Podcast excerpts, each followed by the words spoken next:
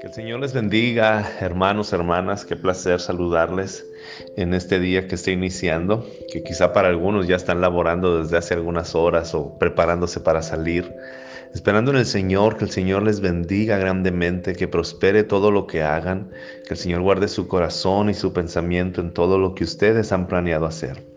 Pero que por sobre todas las cosas, la gloria de Dios, el nombre del Señor se ha exaltado a través de ustedes, a través de sus palabras, a través de sus acciones, y que podamos descansar en que el Señor está obrando día tras día en nuestra vida. Quiero compartir con ustedes el devocional del día de hoy, lo que está escrito en Proverbios 8, versículo 1. Si ustedes tienen su devocional a la mano, pueden ir como referencia y leer algunos pasajes. Pero Proverbios 8, versículo 1 dice, ¿Acaso no está llamando la sabiduría? ¿No está elevando su voz la inteligencia? Salomón nos deja ver una gran verdad. La sabiduría de Dios no está reservada para un grupo especial de personas.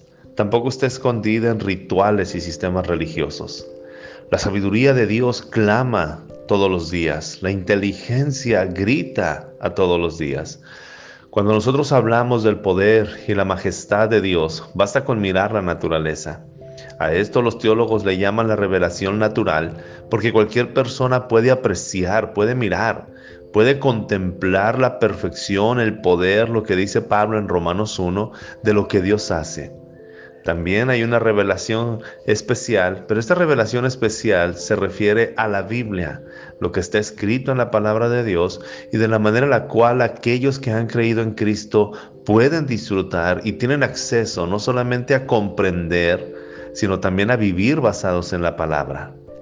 Quiero leer con ustedes un comentario que hace Matthew Henry. Matthew Henry fue un predicador bíblico que vivió de 1662 a 1714.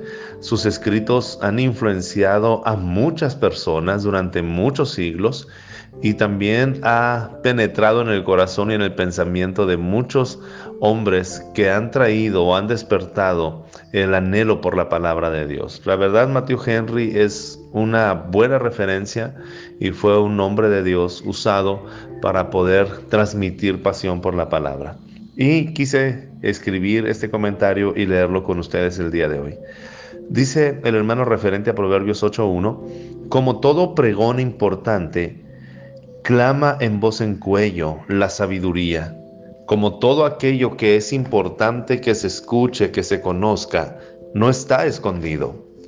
Matthew Henry está haciendo referencia a los mandatos, a las noticias que los reyes llevaban y debían proclamar. Isaías 58, versículo 1, hace esta referencia. Grita con toda tu fuerza y no te reprimas.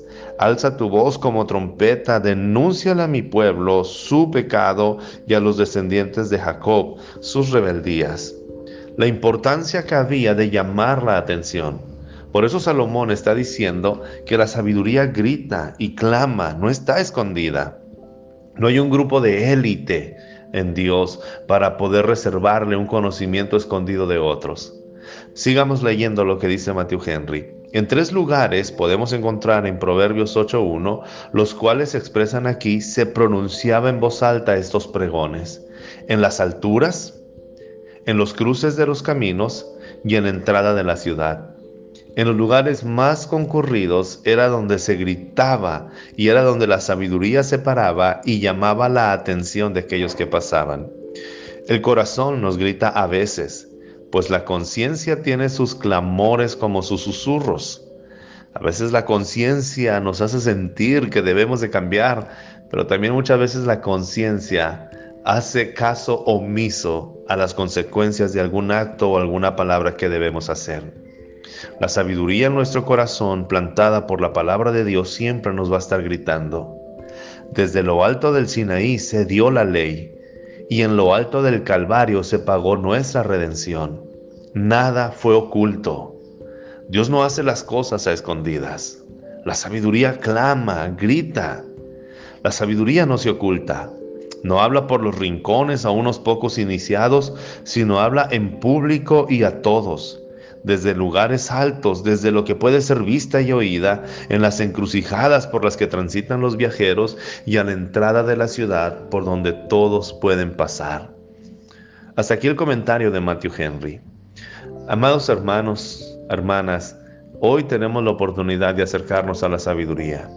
Que este día no pase sin estudiar la palabra de Dios, sin meditar en lo que el Señor nos ha dado.